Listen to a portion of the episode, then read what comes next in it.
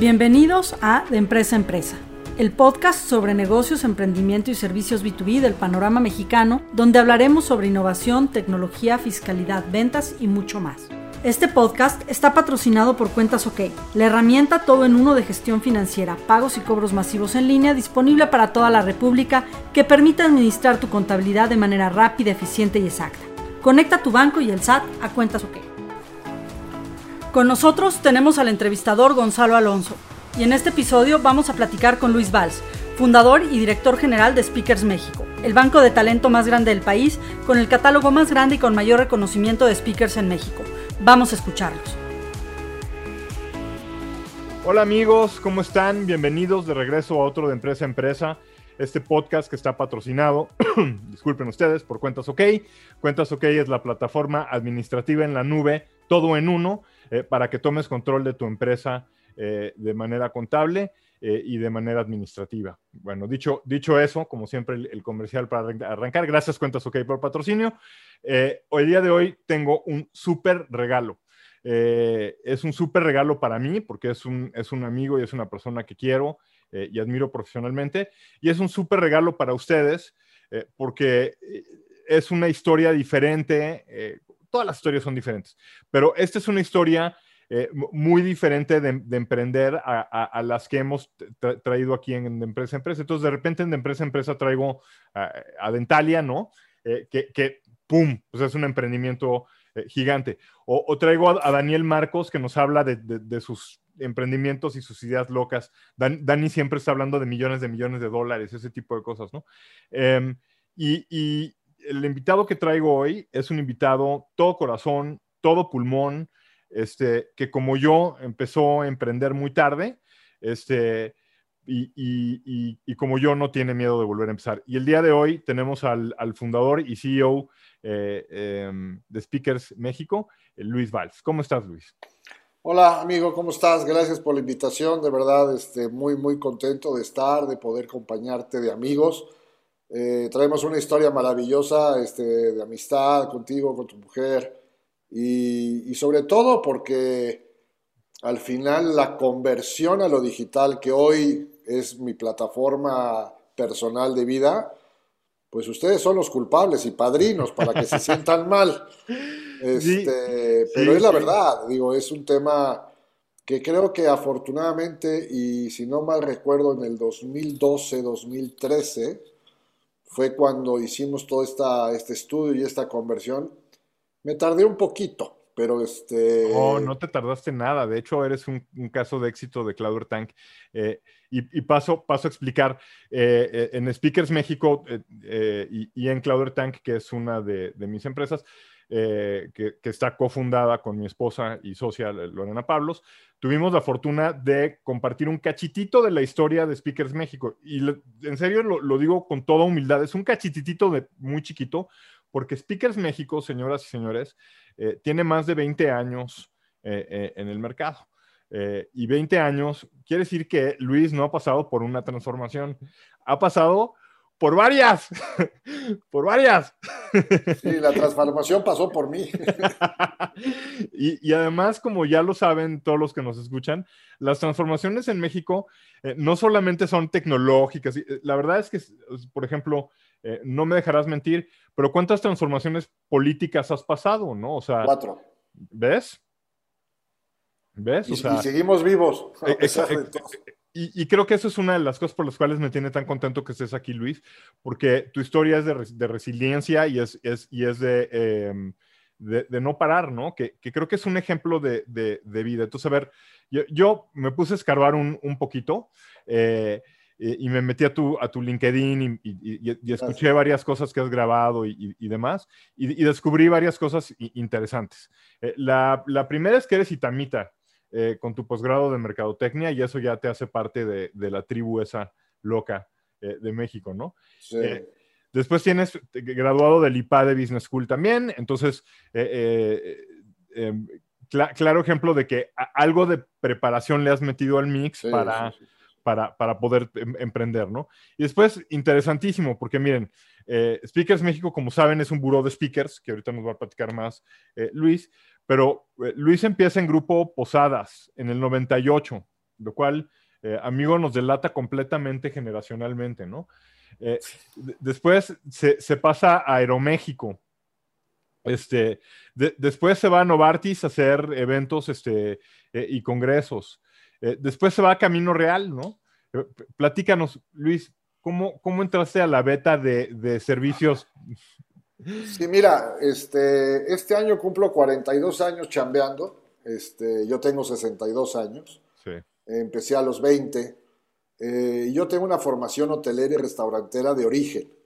O sea, yo salí de una cocina, me preparé para ser cocinero, después me di cuenta que no se gana dinero de ser cocinero. Este, salí a las, a las mesas, a los comedores, después a la operación. La cosa es que me dediqué veintitantos años al, al tema del turismo eh, y en el último trabajo que fui el director de Alimentos y Vidas para Camino Real México, eh, conocí a un, a un conferenciante que es Carlitos Páez, que hoy por hoy pues, es uno de los sobrevivientes del accidente de los Andes. Y como huésped continuo y huésped este, constante del hotel, pues llegas a hacer una buena amistad con él. Así lo hice. Y hay un común denominador en esos huéspedes, y es algo que a lo mejor es una buena anécdota para quien nos escucha. Los que viajan mucho y llegan al mismo hotel lo hacen por dos razones. Una, porque tienen un punto de contacto de vida dentro del hotel, porque ya conocieron a alguien, y ese alguien tiene el teléfono de tus hijos, el teléfono tal, por cualquier cosa un día que toque la puerta y no abras, ¿no? Y entonces pueda tener una emergencia. Y dos, porque ya conocen el médico más cercano que hay al hotel y no andan probando, porque al final el viajero tiene que cuidarse muchísimo en todo este tema de salud, en el tema de un accidente, en el tema de cualquier cosa, ¿no? Eh, y yo era el contacto para Carlos Páez de todas estas cosas. Yo tenía el teléfono de sus hijas, de su hijo. Entonces había una muy buena relación de salida de... Entonces un día me dice, oye Luis, ¿por qué no vendes mis conferencias? Porque él con la historia de los Andes pues daba conferencias. Te hablo de esto en el año 2004. Eh, me dice, le digo, no, porque esto es un conflicto de intereses, pues yo manejo todo el área de eventos y todo el área de vidas, pues es, es, un conflicto de intereses. Pero déjame ver si por fuera empiezo a vender algo, ¿no?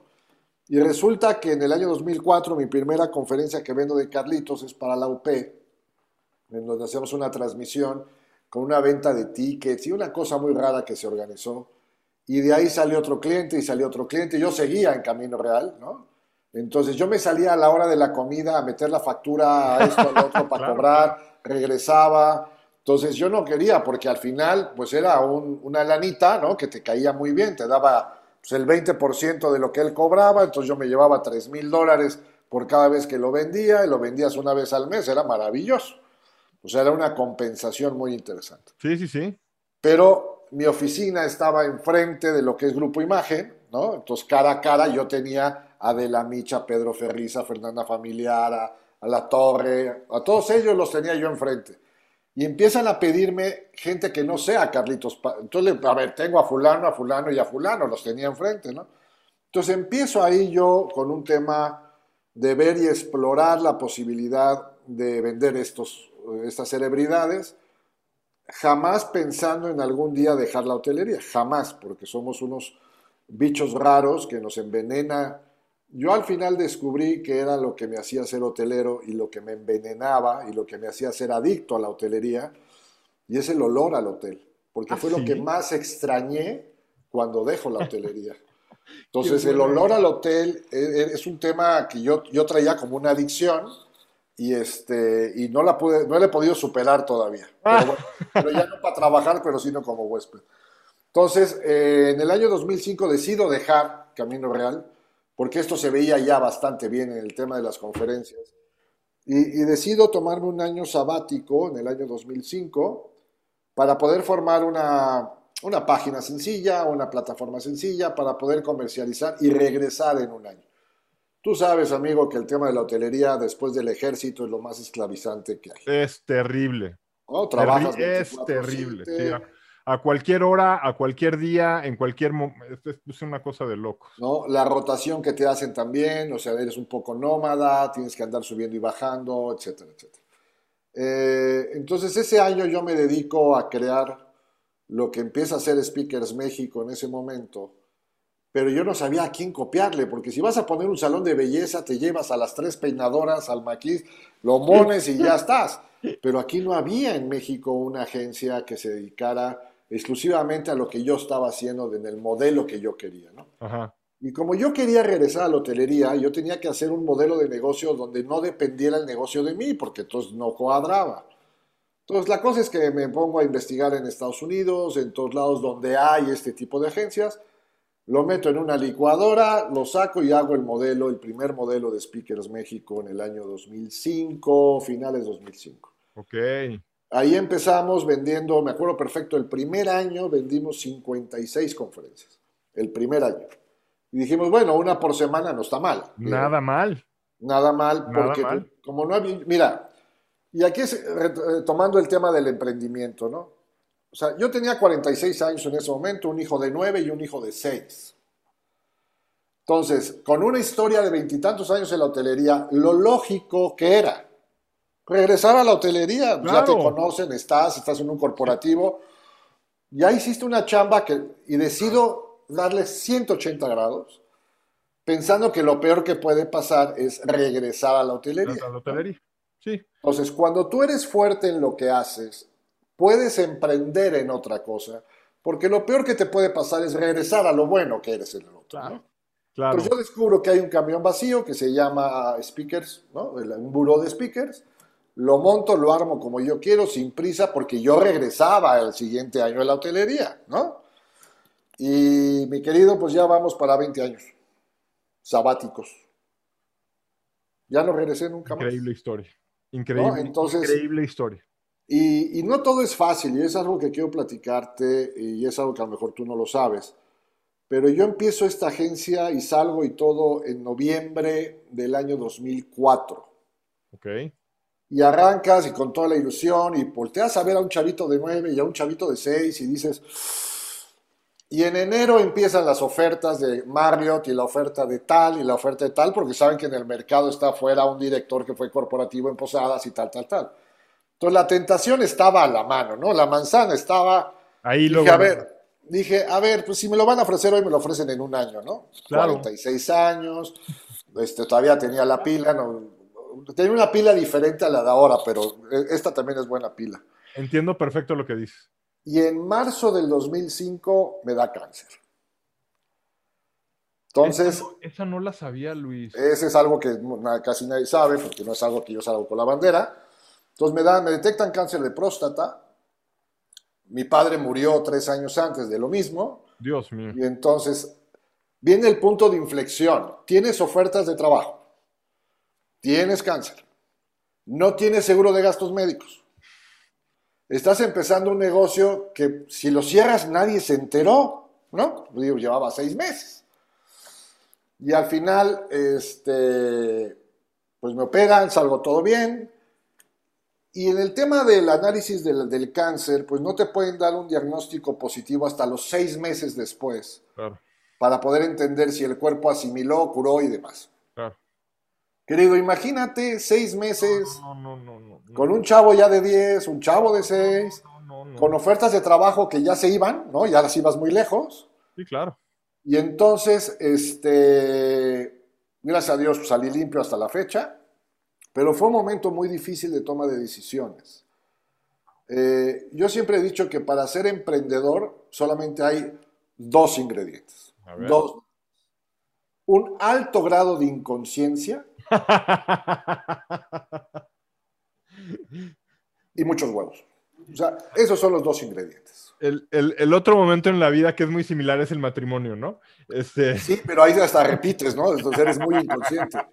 Pero al final, ¿y por qué hablo de la inconsciencia? Porque yo creo que todos los emprendedores, todos, incluyéndote a ti, a Daniel, a todos los que hemos hecho algo, si hoy te dijera, lo volverías a hacer en ese momento tal, dices, quién sabe. está mal. O sea, ¿cómo dejé yo la chamba, los puestos con cáncer, el seguro? O sea, todo eso que pasó, Sí, pero sí. no hay emprendimiento sin inconsciencia. Y eso es algo definitivo. No es que provoques la inconsciencia, te tienes que dar cuenta que fuiste inconsciente al paso del tiempo. Quiere decir que Sí. vas bien. Est- Estoy completamente de acuerdo contigo, además, porque hay otro factor. Si, si estuviéramos conscientes de lo difícil que es que tu emprendimiento dure 20 años, eh, es, ese es el factor que te hace pensar, ¿no? Eh, porque es, para los que nos escuchan, cualquiera puede abrir mañana una empresa y, hacer que el primer año o el segundo año medianamente lo, lo haga flotar, pero 20 años eh, es, es, es, producto de un esfuerzo y de una energía y de algo muy único, ¿no? Entonces... Y de un compromiso contigo mismo. Un compromiso. O sea, al final, no porque te comprometas, aunque vaya mal el negocio, vas a seguir. completamente. El compromiso es hacer que, que sucedan las cosas. Entonces yo empiezo el 2005 la agencia, este, tuve que tomar un par de asesorías que me ofrecieron para originar, primero para lo que era la ciudad de los niños, que ahorita es este, mm, ¿cómo se llama este? Ahora... No sé, fíjate, porque hace un año, más de un año que no salgo. A lo mejor ya no, ya no aparece. Y después tuve seis meses con todo el grupo de City Express, de los hoteles. Y es que ese grupo me encanta, ¿eh? Por cierto, ese, ese grupo es interesantísimo. Muy interesante. Tú ya estuviste con, ahí en un evento sí, este. Sí, sí. Entonces, yo iba compensando un poco el tema de la enfermedad, el tema de los chavos, el tema de la agencia, el tema de la asesoría, y logré tener mi cabeza ocupada. Eh, y eso te quita mucho estrés de hacer las cosas, ¿no? Entonces, segundo punto importante, ocupen su mente estudiando, haciendo, buscando la forma de que no todo el centro sea qué va a pasar con mi negocio, con mi emprendimiento. Exacto, exacto, qué, qué buen te consejo. Coco, te come el coco, de verdad, y comienzas qué a tomar buen consejo, qué buen consejo. Entonces, hay que tener la cabeza ocupada en varias cosas. Entonces, pasa el tiempo y pues sí, eh, llegamos hace tres años a, a romper récord en 380 conferencias en un año Estábamos por arriba de una por día, eh, facturando ya al tipo de cambio eran 2 millones de dólares, eh, con, una plataforma, con, un estudio, con, una estructura muy plana, porque al final tú puedes decir, oye, ¿cuánta gente tenías trabajando y cuánto, no? Pues tú los conoces, somos cuatro desde que abrimos, ¿no? Pero hemos logrado hacer muy autónomo el tema, clientes muy, muy, muy, muy, yo muy agradecido con ellos que siguen estando con nosotros. Y se nos viene el tema, eh, bueno, en este proceso hay que capacitarse. Yo siempre he dicho que no importa que seas el dueño, no por eso dejas de dejar de aprender. Pero completamente. ¿No? Entonces yo entro en IPADE cuando yo cumplo 57. O sea, yo no entré en IPADE, yo era el mister, como me decían, del grupo de IPADE de 40 años promedio, ¿no? Muchos no entendían por qué yo lo tomaba en ese momento. Y yo les decía, primero porque es un ejemplo para mis hijos. Claro. Porque no porque ya saliste de la prepa o de la universidad dejas de estudiar. Completamente. Dos, que no hay edad para dejar de estudiar. Y tres, la verdad que era muy divertido ser el mister con toda la bola de chamacos, porque aprendes las tendencias, el empuje, las ideas. Chavos, que yo decía, tú tienes esta posición en este lugar y lo veías normal, o sea, sí existe la gente que desde el punto de vista laboral se vuelven emprendedores, que ese es otro tema, mi querido. Sí, claro. No hay que emprender solamente para salirte de trabajar y tener tu negocio. Por supuesto. Tienes que emprender para que no te corran. Por, eh, no podría estar más de acuerdo contigo. O sea, si quieres mantener tu trabajo corporativo, sé el mejor emprendedor de, de ese mundo corporativo. Exactamente. Entonces te vuelves te vuelves importante porque eres, y, además empiezas a ejercitarte en ser emprendedor. Para que si un día te quieres retirar o te retiran, ya traes el hilo. Claro. Ya traes la forma, ¿no? Sí, sí. Entonces, ese fue nuestros inicios de carrera, este, eh, de cómo hacerlo. Hemos formado al día de hoy llevamos 3.300 conferencias vendidas. ¿Cómo fuiste creciendo en, speakers? Porque eh, el, ganarte a, los speakers que, tú tienes, que son, o sea, speakers reconocidos en todo el mundo, o sea, son personalidades que no pueden pasar sin en un aeropuerto sin que alguien diga, mira, ahí, ahí va eh, Joan Laporta o ahí va, este, qué, sé yo, ¿no? ¿Cómo le, cómo, le hiciste para ir ganando ese roster? Porque al final del día eh, e, esto es bien importante, son humanos, son humanos que confían en ti. Eh, creo, yo, le platicaba a Lore cuando estaba leyendo tu LinkedIn, que creo que parte del éxito, y no sé si te diste cuenta o no, o sea, conscientemente de esto, es que tu preparación en el mundo de los servicios hoteleros y de turismo eh, te da un toque muy especial y, y, yo lo he visto contigo, ¿no? La forma en cómo eh, tratas a tus speakers, tratas a los clientes, tratas, es muy distintivo, o sea, eh, lo traes en tu ADN. Creo que eso algo tuvo que ver, platícanos, ¿cómo, cómo le sí. hiciste para ganarte a todos estos cuates? Mira, la verdadera historia, y, y no se vale que te rías. No, no, claro que no. Cuando yo empecé en este tema, yo decía, ¿dónde voy a conseguir speakers? Porque, y aparte, speakers que sí funcionen, porque claro, no puedes... Claro, claro. A mí el cliente me decía, ¿a quién me vas a traer? Pues a fulano de tal, ¿no? Y si no funcionaba. Claro. Y si no llegaba, ¿no? Entonces, lo que decidí es, dos veces por semana, yo me iba a todo el corredor de Polanco hasta Reforma, hotel por hotel, hotel por hotel, entraba, me subía al área de eventos, y donde está la mesita de afuera del registro de cualquier evento de un salón, está el encargado del evento. Claro. Entonces yo llegaba con él, le decía, oye, dos cosas. Una, ¿ese speaker quién es? Ah, pues fulano de tal. Entonces yo esperaba que saliera para darle mi tarjeta. Yo era solo en ese momento, nadie entró como al año. Reclutamiento uno a uno. Uno a uno. Y dos, le dejaba al organizador del evento mi tarjeta para que me llamara para la próxima. Así estuve casi un año. O sea, ya los porteros me hablaban, si va al salón, sí voy al salón fulano de tal, ya sabías por tal, ¿no? Porque además aprendes a ver el pizarrón de, de, registro que está en el hotel. Claro. Entonces decía, decía, evento Honeywell, ¿no? Salón H. Entonces yo decía, voy a Honeywell H, pásele, joven. Sí, no, no. Entonces así empezamos a hacer contacto. Sí te quiero confesar que después de los cuatro o cinco años, tuvimos la fortuna de la gente que nos da estas charlas que nos buscaran a nosotros. Ya teníamos una plataforma, ya teníamos clientes, ya teníamos tal, y se hizo un poco de moda el hecho de salir y, dar, y dar conferencias, y entonces la gente buscaba un poco el quién lo guiara, quién lo manejara, quién tal.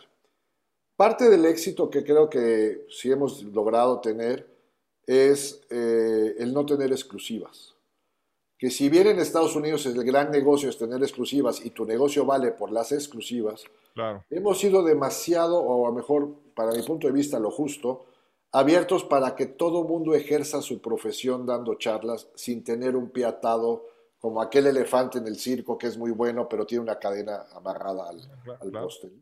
Claro, Entonces, ese es un tema que nos ha funcionado muy bien. Y quien está con nosotros es porque sabe que nuestro servicio, como tú bien dices, tenemos la malformación hotelera de que yo tuve eh, pasajeros en Aeroméxico, claro. tuve colaboradores en Novartis, tuve huéspedes en los hoteles. Claro. O sea, el, el, nombre que le pongas al final es, ellos vienen a darte algo que tú, le, eh, que, que tú les puedes dar uh -huh. Y tienen la razón. Sí. Sí, y la expectativa siempre en todo lo que acabas de mencionar es muy alta, ¿no? Muy alta, muy alta. Entonces así empezamos, ese fue nuestro origen y así empezamos a reclutar gente y hoy, pues tú sabes, traemos más de 500 speakers en nuestra, en nuestra plataforma. No tengo uno que no haya conocido yo personalmente antes de subirlo. Este, me, me imagino, porque te conozco. Eh, y, no, claro, no, no, no, y, y además es, es que, eh, como, como lo decías hace rato, la única forma de saber si el speaker va a funcionar es conociéndolo. Esa es la única garantía que tienes antes de treparlo un, a un escenario ahí de, de, tu cliente. Sí, pero ¿sabes qué importa mucho? Y a ti te ha pasado y he estado yo contigo en ese momento. A mí me toca ver, ir por ellos, viajar con ellos, estar en el avión con ellos, o sea, en todo el entorno, que solamente es una hora en la conferencia, pero yo me tiro 20 horas no, no. y ahí te das cuenta quién es quién, quién es verdadero, quién no es verdadero, quién, quién es congruente entre lo que dice y lo que no y lo que pasa en la vida de abajo. Y entonces comienzas a pulir y comienzas a pulir. Y hay una línea muy delgada del respeto entre el speaker y la agencia, que en los viajes se rompe muchas veces. Entonces tienes que saber retirarte para dejarle al cliente, al speaker, retirarte para que el speaker se vaya a su recámara. Te juro, había speakers que me decían, Luis, te encargo si me planchas mis camisas. No, y, y además lo que, lo que, hay que entender es que hay speakers como Daniel Marcos, yo supongo que, que, que son Dani Marcos, ¿no? Pero está, está Wozniak, Eh, está Joan Laporta, está este, el doctor este, ¿cómo se llamaba? El Patch Adams. Patch Adams, que es un, que, que ¿no? Eh, y, y, cada uno, eh, este, tú también tienes una responsabilidad con, con ellos, o sea, es decir, pues, ni, modo que lleguen y no, y no te hagas cargo de que estén bien en su cuarto, que, que, que lleguen saludables, que se sientan bien. No, y historias y anécdotas que he tenido con. A, ver, platícanos unas, platícanos. Mira, presidente Aznar, lo traemos a México para Actinver. Entonces, yo lo traigo en el momento que está dentro de los ocho principales seres humanos vivos que están por matarlos. ¿no? Están en esa lista. Entonces, obviamente, el tema de seguridad con la embajada, con todo lo demás, yo traía 30 personas de presidencial, ta, ta, ta, ta. La cosa es que él no pisa tierra, eh, eh, de tierra mexicana, sino que es avión, helicóptero, edificio, baja elevador y... Ok. Entonces, llega a México, lo volamos en el, helicóptero a, Toluca. Yo ya estoy en Monterrey, vuela a Monterrey, helicóptero, y estoy en la recepción del hotel, que baja él del hotel, ¿no? Un tipo, un dandy puesto, que aparte no te puedes asustar con ellos, ¿no? No te, puedes, dejar, decir, no te puedes dejar estrellar, ¿no? O sea, no, pero tampoco le puedes decir qué onda mi presi. no, no, no, no, hay, un protocolo. Pues tienes que estudiar cómo es el protocolo, cómo tienes que saludarlo, todo lo demás, ya me lo había aprendido. Entonces, lo recibo yo y me platica muy bien, muy amable, todo. Y dice, bueno, me, voy, me retiro a descansar. Eh, entonces dice, me trae mi traje, por favor, mi chaqueta. Y entonces imagínate una voz que va pasando entre todos los de seguridad, pidiendo la chaqueta, la, ¿no? Sí, sí, el... el portatraje, vamos. Y va regresando una voz entre uno, uno diciendo, no la trajimos. Y entonces yo me quedo mirando a él y el, y el señor con un... dice, bueno, son las tres, la plática es a las seis, les da tiempo de irla a buscar, ¿no? me retiro. Con un aplome. Wow. El, traje se había quedado colgado en el perchero del aeropuerto de Toluca. Nadie se acordó. Pasa, pasa, pues sí, pasa. Nadie se acordó. Pasa. Pues tuvimos que rentar un avión en Toluca que venía colgado el traje. Voló, llegó en hora y media, se le entregó. Y todo sabes por qué era. Yo le decía, bueno, le compramos otro traje, buscamos opciones es mi traje. Claro. El acordeón de la conferencia la traía en la bolsa del traje. No, además, maestro, es un expresidente, o sea, era un seguro era su traje del que se hace en Madrid con, su sastre y es con el que le gusta su, o sea, entonces, son cosas que dices, son los imponderables que hay que resolver en el momento con cabeza fría. Y al final yo entendí que había un responsable de su seguridad, de su vida, de su todo, que tuvo que haber traído el traje. No era mía. Pero llega un momento que sí. Entonces imagínate el estrés que teníamos todos si no llegaba el traje. No había conferencia, el cliente estaba... Bueno, un tema de... Y de estas anécdotas te puedo platicar. De Joan Laporta, el hombre que más huevos duros he visto comer en un desayuno. No, no, no. Gonzalo. Gonzalo, fueron 11. Dios mío, ¿cómo 11. Se comió 6 parado en el buffet, en lo que se servía, más 5 que se llevó puestos. No, se, 2.500 calorías ahí de, de Y de esas anécdotas, entonces, la verdad que esa es una convivencia que logras cuando estás muy cerca del speaker y te da esta confianza y vuelves a venderlo y lo vuelves a vender y lo vuelves a vender. Y entonces ya, bueno, ya Aznar, cuando lo volvíamos a traer, ya la segunda vez me dijo, sí traigo mi chaqueta. Así se acuerdan, o sea, sí tiene una memoria, ¿no? No, por, supuesto, por claro, claro. Además, yo, yo se, los digo a todos los que nos están escuchando, Luis es un, como lo están escuchando, es un tipo muy memorable, o sea, es, es un placer estar, con él. Oye, Luis, y en estos años, ¿cómo ha cambiado eh, la, la, la, industria? Porque, pues, de, incipiente, o sea, de, de, tenerla que forjar y fundar, eh, a eh, un, un valle, una cresta, sí. Una cresta padrísima, y después ha habido valles, yo supongo, ¿no? sí, sí ha habido muchos, y, para todos los que nos escuchan, para explicarles un, cómo es el mundo de la venta de conferencias, Nosotros somos unos brokers entre gente que da conferencia y gente que compra conferencias. Nosotros no damos conferencias abiertas de compra de tickets, de todo lo demás. Eso no hacemos. Hacemos puro in-company. Eh, y para que nuestro público entienda un poquito, solamente dos de cada diez conferencias que se venden a eventos pasan por un buró como el nuestro. Las otras ocho no pasan por nosotros. Entonces, ¿qué quiere decir? Te metiste en un negocio donde el 80% de lo que vendes lo puede comprar el que quiera por fuera. ¿Por qué te lo tienen que comprar a ti? Entonces, eso es, complejo. es, complejo de entender. Vender saliva, como yo llamo, porque yo vivo de vender saliva, es muy complicado porque cuando tú tienes muchos accesos al speaker, vía redes sociales, vía internet, es amigo, es que su papá es, su, papá es amigo mío y ya sabes, ¿no? Entonces empiezan a cuadrar para que salga más barato. Claro, claro. ¿No? Porque pues es papá, me va, a dar un descuento. claro, le va a dar precio. Le va a dar precio, ¿no? Entonces, eh, esto ha ido, y hablando del tema que me preguntas, este, este, esta caída que tuvimos tuvo dos impactos, por la razón por cuál dos impactos. Una, la entrada y la presentación oficial de López Obrador como candidato. Que eso fue previo al tema de la presidencia. Ya desde ahí las empresas cerraron puertas, pusieron el freno de mano y comenzaron, comenzaron a dejar de gastar en productos como donaciones, publicidad, capacitación, que somos nosotros, y algunos otros temas.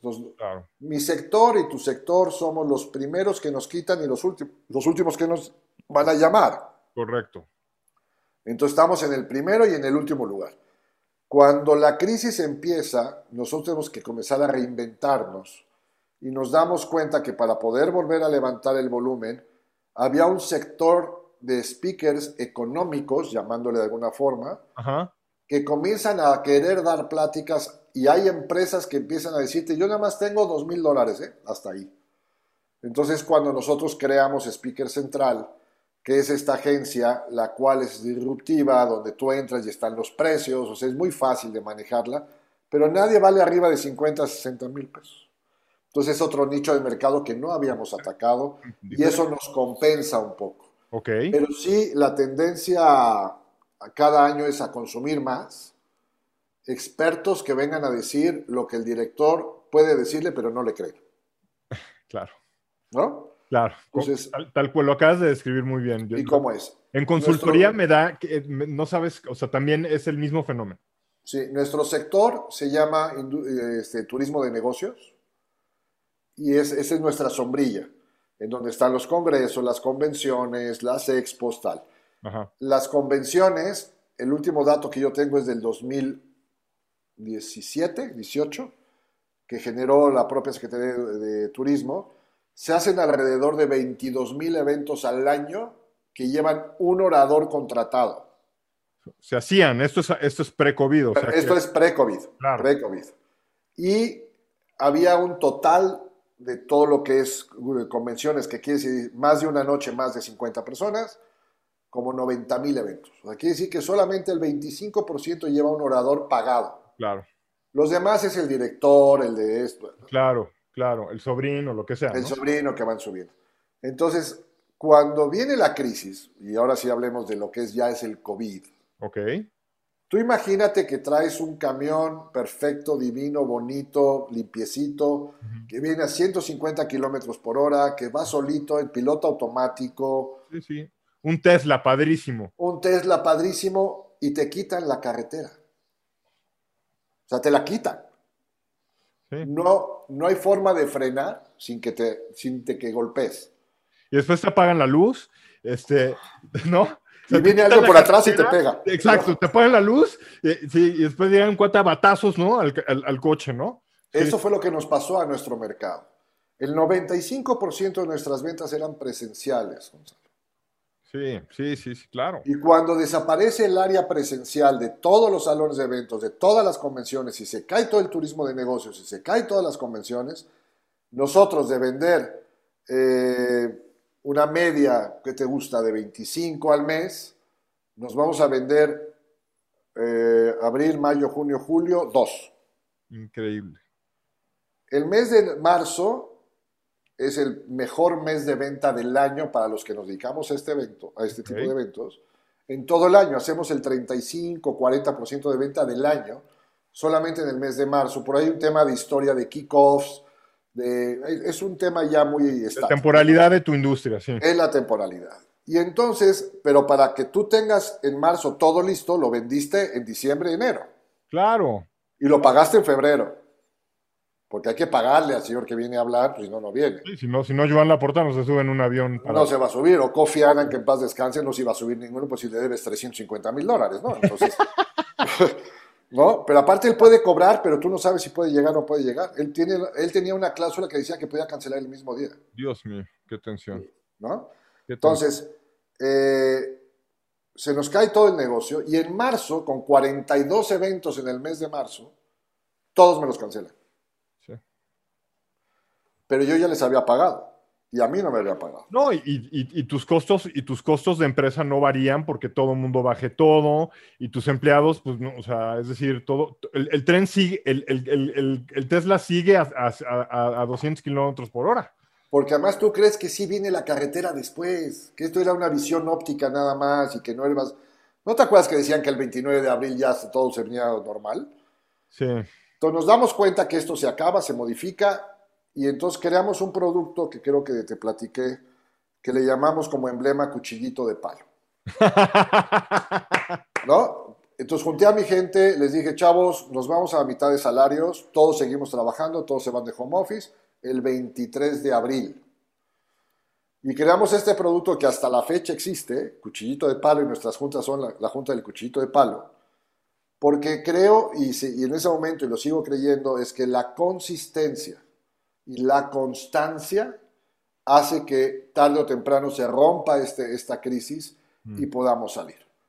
Yo no podía dejar de estar presente con mis clientes, aunque sabía que no me iban a comprar, no podía dejar de hacer webinars, no podía dejar de hacer este, muchas cosas como para desaparecerme. claro, y que se, que se olviden de ti, ¿no? Y que se olviden de ti, porque el 80% de lo que yo vendo está en Internet. ¿Les iba a dejar yo el paso libre a ella? No, no, por supuesto que no. Entonces nos ha costado mucho trabajo, Gonzalo, igual que a ustedes en todo el tema digital. Eh, ¿Qué va a pasar? Lo platicamos más adelante si quieres, eh, bajo lo que hemos vivido nosotros.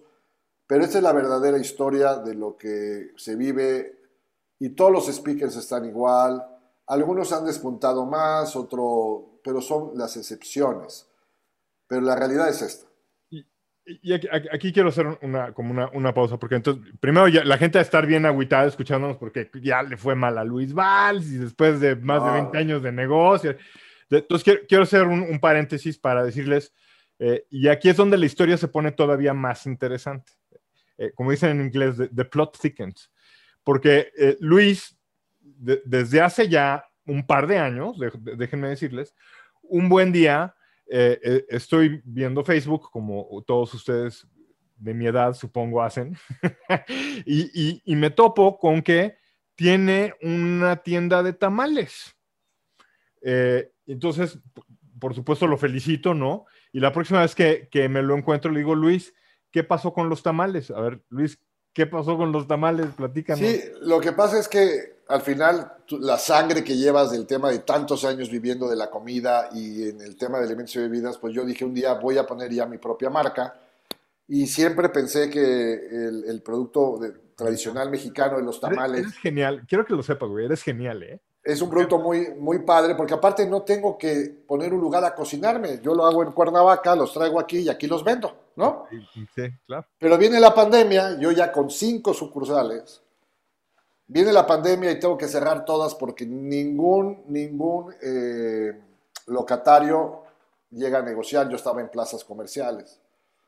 Y entonces tengo que cerrar el negocio. Entonces cierro todo lo que es Speakers México, cierro todo lo que una, una, pausa, una pausa. ¿Ninguno quiso negociar contigo?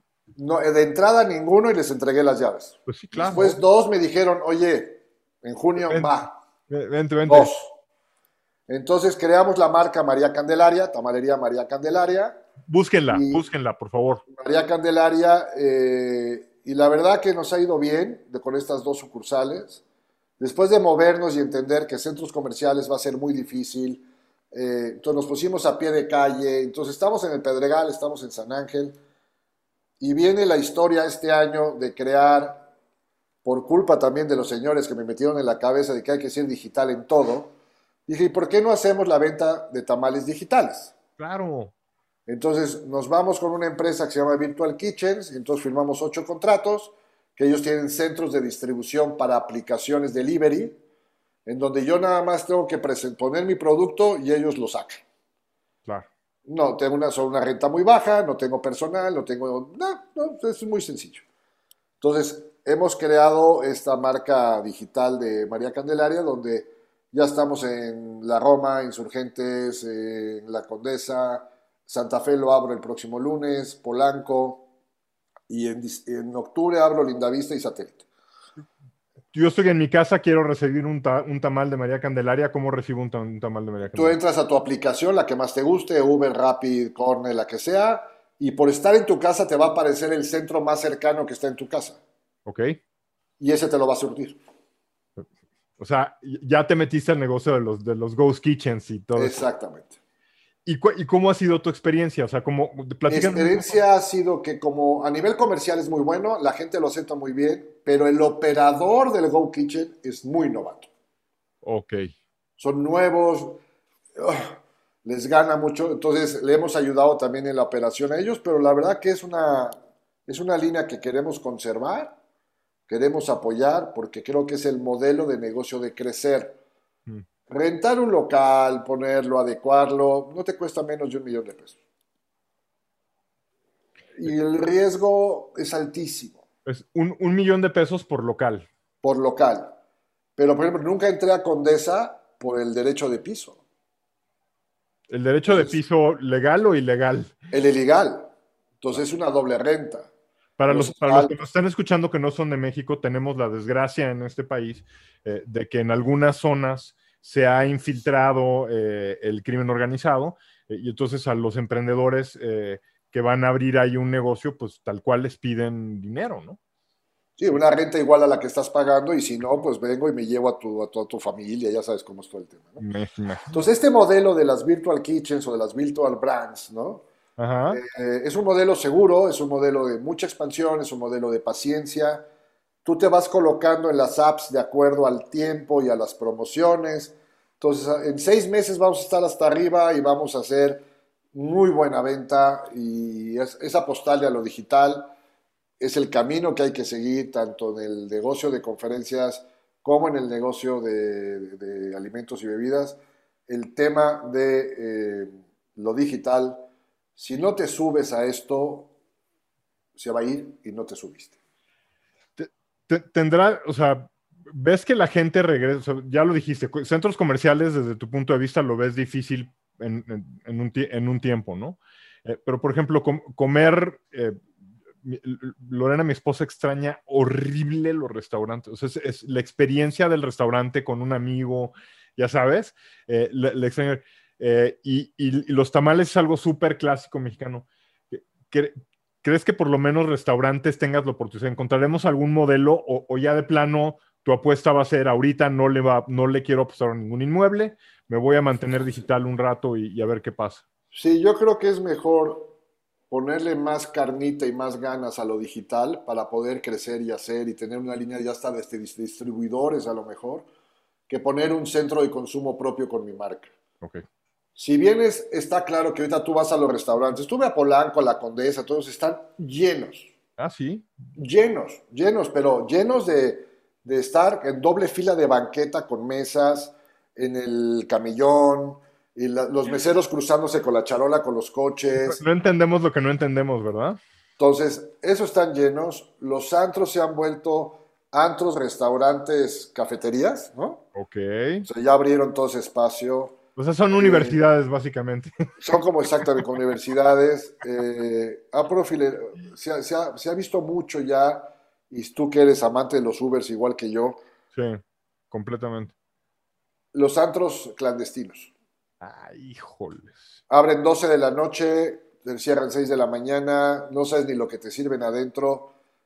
pero se está porque lo demás está cerrado a partir de las 10. Entonces, yo creo que es un tema que la industria restaurantera y hotelera va a ir creciendo poco a poco. Eh, las vacunas van a ayudar a que la gente ya salga y que tenga un poco más de actividad. Pero en lo mío, mío, mío, yo creo que nos vamos a seguir mucho por la línea que es lo digital. 2022.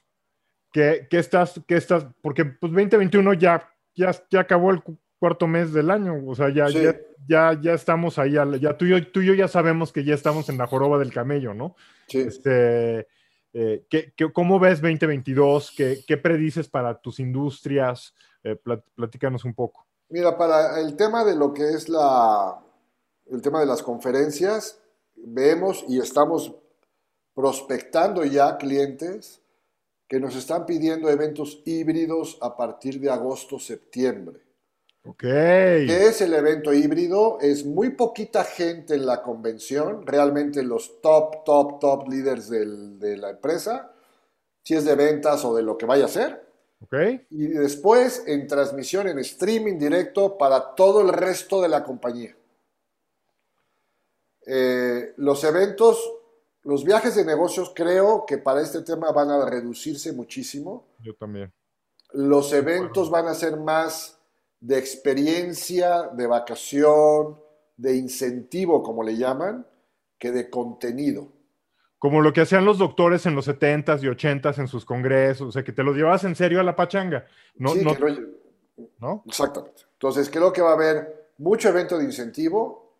Viene Centro y Sudamérica muy fuerte con precios, porque como es incentivo, pues la playa es la playa, eh, este, Cartagena y, bueno, pues Cartagena es una opción. Punta Cana compite con Cancún, que compite con Cartagena, que compite con Claro, por supuesto. ¿Por qué? Porque es incentivo, ya no es un tema de voy a mover a 600 vendedores de seguros. Completamente de acuerdo contigo. Ya no va a haber eso. Dos, viene una gran, un gran boom en donde las empresas ya se dieron cuenta que por medio digital, por medio de las conferencias digitales, y el contenido digital pueden llegar al 100% de todos sus colaboradores. Ejemplo, acabamos de hacer para una aseguradora un evento que había 30 personas nada más en la oficina, ahí todos juntos, que eran los directores, y atrás hicimos 8 mil personas. Claro. Entonces, ya, y el mismo director me dijo, es que esto lo voy a hacer cada mes. La relación valor-precio es chiquitita. Pagas así, eh, lo ve toda tu compañía, mandas todos los mensajes que quieres, los entrenas. Eh, claro. Unificas. Por supuesto. Los tienes presentes. Entonces, eso va a seguir. Entonces, yo creo que va a haber mucho más eventos eh, híbridos. La vacuna sí está ayudando. La verdad que la confianza en la vacuna para poder hacer estos eventos puede ser bien.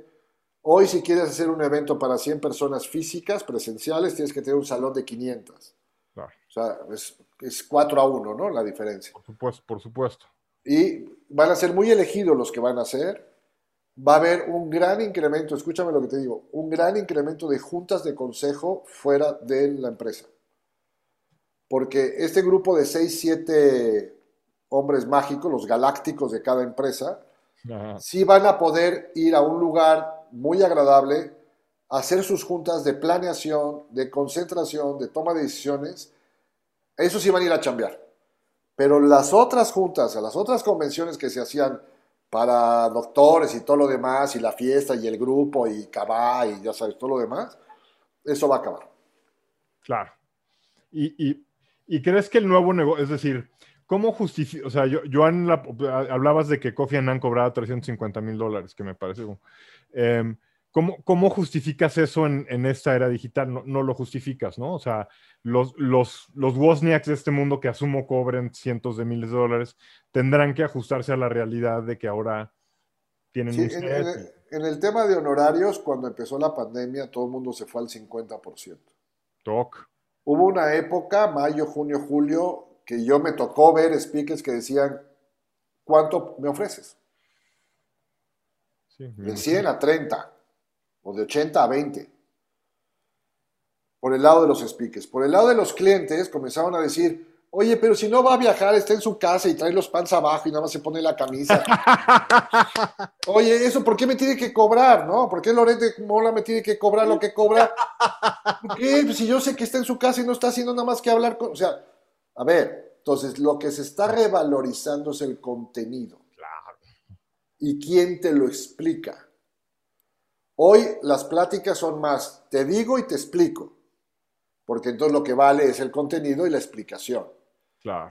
A partir de noviembre del año pasado, octubre, ese 50% de los speakers lo recorrieron al 80% del valor presencial.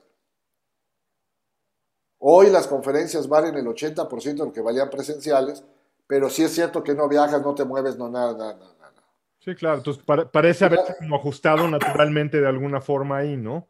Este, Exactamente. Entonces, esta variación de precios hace que cuando alguien de recursos humanos de una empresa localiza un speaker, porque además el incremento de páginas de speakers en Internet fue imp- impresionante. Impresionante, claro, O sea, hoy ya localizas al que tú me digas. claro, por Ya supuesto. si llega o no llega es otra cosa. Pero ahora nada más se tienen que, nada más se tienen que conectar.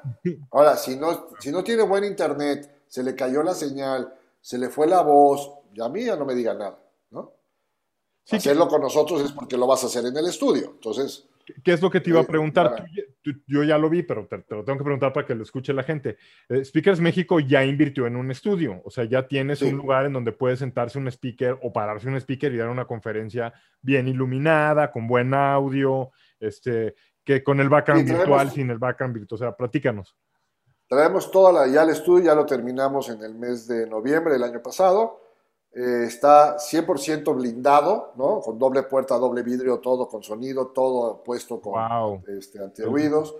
Traemos tres cámaras, tenemos postproducción, producción, audio, video. Claro, es Eh, otro negocio. y Ya, lo- ya- ya te metiste a Es otro. otro negocio. Entonces, ¿quiénes van ahí? Van speakers a grabar sus conferencias, van Claro. speakers a transmitir sus conferencias, aunque no las haya vendido yo. ¿eh? Claro, claro. Vienen, direc- vienen directores generales de empresas a grabar el, el pitch que le van a dar a la gente para que salga sobre tiempo y medida. Hay gente que nos contrata la plataforma, nosotros trabajamos con Hopping, que es una plataforma la cual es un escenario y es un, es un escenario de convención, en donde podemos tener un chat en vivo entre todos los usuarios, tenemos cuatro salones al mismo tiempo de breakouts, o sea, todo lo de una convención en digital lo tenemos y, este, y, y- hacemos la transmisión desde ahí. Entonces ya es un producto nuevo, ya es algo nuevo. ¿no? La gente ya dice, oye, es que eh, gente que hace podcast, por ejemplo, como tú que tienes un estudio, pero hay gente que ya vio que pues, su internet es muy malo. Claro. Por Entonces viene y nos renta a nosotros el espacio, decir, oye, pues tengo de 8 a 10 de la mañana, va. Y se le entrega un producto terminado en la calidad que ella quiera, como máster, como, como lo que quiera No, y te lo ya- llevas. O nos asociamos con ellos, en donde no le cobramos grabar la conferencia, pero el producto es mío, el contenido es del speaker. Claro. Entonces yo lo comercializo, vamos micha y micha, y entonces a él no le cuesta, tiene un producto de primera calidad. Entonces hemos creado un negocio adicional que es lo que el cliente está pidiendo ahora, que es la parte digital Va. va a ser algo que va a durar muchos años. Esto es una nueva era, es una nueva... Nos tenemos que perfeccionar en equipos, en herramientas, en softwares, en muchas cosas para seguir estando en, la, en, en el elite, en el tema de, de lo digital. Y tenemos que crearlo, ¿no? Tenemos que buscarle y pues así estamos haciendo cosas nuevas. Ahora Spoken Room también lo tenemos ahí a punto de sacarlo. ¿Crees, crees que sea una oportunidad? eh, porque la internacionalización, es decir, funciona de dos partes, ¿no? Este, y una, una de ellas es que se pudi- pudiera ser que eh, el, eh, España empiece a contratar más speakers este, la- latinoamericanos precisamente por el reach, ¿no? Porque ahora, pues, no solamente quieres el conferencista para, para tu oficina en Madrid, eh, pensando en los BBVAs, por ejemplo, de Sí, sí, sí. eh, sino, sino ahora sí lo quieres para to- toda, toda, o sea, tienes que eh, tener para, para todo mundo, ¿no? Y el costo-beneficio, Gonzalo. Es- es- es- Antes el speaker decía, yo voy con mi esposa, pero hasta adelante del avión, ¿no? claro, Entonces te les costaba al cliente entre 15 y 18 mil dólares el puro boleto de avión. claro. Y el speaker cobraba 10 mil. Entonces ya no había proporción. Y no hay pierde, completamente el ¿Dónde está el valor agregado, no? Y hoy no tenemos que hacer eso. Claro. Entonces yo creo que va bien, tenemos mucha confianza que eso sea. Ha sido difícil, Gonzalo, ha sido muy, muy, muy difícil. Eh, además porque quedas con un pasivo por todo este tema que pasó en marzo, porque hay que saber negociar, porque hay que estar con toda la gente, hay que tener tolerancia, hay que seguir buscando el cuchillito de palo hacer que la gente, tuvimos un tema ahí en medio año donde, bueno, pues la gente comienza a hacer mal, mal uso de, las, de los contactos y a vender conferencias por otro lado. O sea, temas, temas que pues pareciera que la traes cruzada, ¿no? Pero al final yo siempre he dicho, cada cosa mala que nos pasa es que vamos en buen camino. Porque al que va en mal camino no le pasa nada malo. Ya va en eso, ¿no? Pero, amigos, cuando estábamos eh, platicando los minutitos antes de entrar eh, a, grabar el episodio, eh, me decía Luis, pero Gonzalo, me soplé tu, tu, capítulo con Daniel Marcos y yo no estoy de acuerdo. Yo creo que debes de, empezar a emprender a, cualquier edad y, creo que esa es la resiliencia que estamos escuchando. O sea, es decir, no eres de los que baja las manos y dice, ah, no, pues ya esto se puso duro y este, vámonos, vámonos otra cosa, ¿no? Mira, yo, empecé a los 46 años por decisión propia, por intentar algo que en un año yo iba a regresar a ser hotelero, ¿no? Sí, sí, sí, sí. sí. Eh, y con problemas de cáncer y con problemas de los chavos y con muchas cosas, que lo único que yo entendí que tenía que seguir adelante por un tema propio y sacarlo adelante y que claro, traes un producto que ves que nadie vende, que nadie está, y ves que hay un producto que tiene carnita para sacarlo, ¿no? Claro, claro, claro. Y que yo era muy inconsciente porque es un ingrediente este, mágico. Mágico que debe de haber. Mágico, sí, sí, sí. Y entonces comienzas a crecer, crecer, crecer, y hace un año se cae todo el negocio y con 62 años tienes que volver a empezar. Sí, sí. Pero la gran fortuna es que yo decidí retirarme a los 80. Claro, entonces todavía. tengo 18 años. ¿Qué iba a ser yo los próximos 18 años si no me pasaba esto? Esa es la actitud, pinche. ¿No? Es la actitud. Yo, yo, estoy completamente de acuerdo contigo. Y, además, em, lo, que le digo a muchos amigos, porque además yo, yo, yo, yo, por supuesto que como todos ustedes estoy igual de nervioso eh, y me cuesta trabajo dormir en las noches y no sé qué demonios va a pasar mañana. Pero creo que una, de las lecciones que yo me llevo de escuchar a Luis es, eh, y en el momento más inesperado pasa, o sea, te pasa, y lo tienes que sobrevivir de todos modos. Entonces, eh, no, no, te sirve de nada andarle pagando abonos a la ansiedad este, eh, por cachitos todas las noches, cuando de todos modos un buen día te cae, cae el asunto este y todos tenemos que volver a empezar. Entonces... Y sabes qué, Gonzalo, también hay que tener la suficiente vergüenza, por llamarle de una forma, de decir, me pudo haber pasado menos si hubiera hecho qué. Yo hoy, por ejemplo, yo te puedo decir que esta caída hubiera sido menos fuerte si yo hubiera sido digital hace dos años al 100%. Claro. Yo hubiera sido menos la caída si hubiera hecho yo una reserva durante 10 años del 5%. Sí, pero los hubieras, mi querido Luis. Pero es para que aprendas. Claro cambias el modelo. a mí no me vuelve a pasar esto porque ya sé lo que no hice. Claro. O sea, hay que reconocerlo, que eh, fallaste, fallaste, lo reconociste. Eh, lo pero hay que seguir teniendo... Perfeccionas la maquinaria y vámonos a lo que sigue. Sí, hay que seguir teniendo. Y sabes que es algo muy bonito que creo que a todo el mundo nos está pasando, a los que seguimos ahorita, es que al final tienes una marca. Claro. Y yo no iba a tirar 15 años, 18 años de una marca. Por supuesto que no así tuviera yo la edad que tuviera. Gracias a Dios tengo un gran equipo de trabajo que tú los conoces. Me, consta, tienes un Están conmigo desde el principio, además. No sé cómo me aguantan, pero ahí van. No, este, por, algo te aguantan, mi querido Luis. Sí, yo creo, no sé. Este, pero creo que había un valor que se llamaba marca, una reputación que defender y un orgullo que sacar. Eso. Y es el ejemplo. Imagínate mis hijos que dijeron, ¿cómo ya te echaste pa? ¿Y ahora qué vamos a hacer o qué?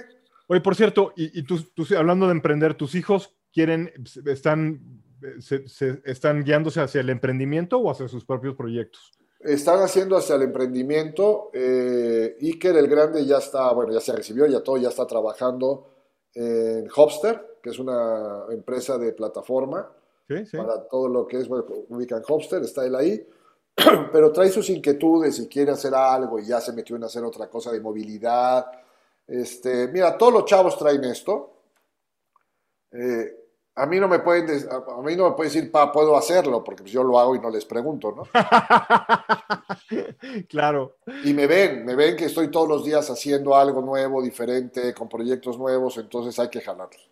Y hay que darles la oportunidad y, y es una generación nueva. Hoy mi equipo, promedio de edad, 27 años. Increíble. Pero eso, eso te alimenta el alma, ¿o no? O sea, no, y la cabeza. Sí, sí, y la cabeza, claro. El coco y el alma, las dos. Y entonces termina siendo como de repente el, cura de ellos, el abuelito de ellos, el papá de ellos, pues porque sí, están, pero los ves trabajar y con una cabeza impresionante. En términos de oficina, me, queda clarísimo que todos están remotos. No piensan volver en, el, en el... No. No, la opción es que el área administrativa a partir del primero de mayo, o sea, del 3 de mayo de ahora, Van los lunes en la mañana. Ok. Y ya. Nada más. Porque si hay un desorden administrativo, quieras o no, ven los papeles cómo van subiendo. No, y, y, sí, y sí creo que tarde o temprano, no sé si concuerdas conmigo, pero hay ciertas cosas, por ejemplo, los, los, negocios que ya tenías planchados y que ya tenías el día a día muy, muy arreglado y todo, eh, esos pueden seguir sobreviviendo y los podemos seguir manejando. Donde yo sí noto en, mis clientes, en, en mis empresas, eh, eh, es, en la parte de innovación sí cuesta mucho trabajo innovar cuando, cuando todos estamos este, en shorts este, y cada quien en su casa y no hay esta continuidad de ideas y de, y de juntas y de... Y, aunque las pongas todos los miércoles a las 12 virtual, e, ese lubricante que hay en medio para que la magia ocurra de innovar y salgan los nuevos proyectos, siento que ahí todavía no entendemos bien cómo lo vamos a solucionar. Seguramente vamos a encontrar una solución, ¿no? Pero, pero siento que ahí todavía estamos todos muy atorados. Y sabes qué, y te pasa con tu equipo de trabajo, hay una parte emocional también. Sí, por supuesto. De, escucharse, de reírse, de, de, o sea, de este tema emocional de sentirse parte de un equipo y no parte de una pantalla cuadritos, ¿no?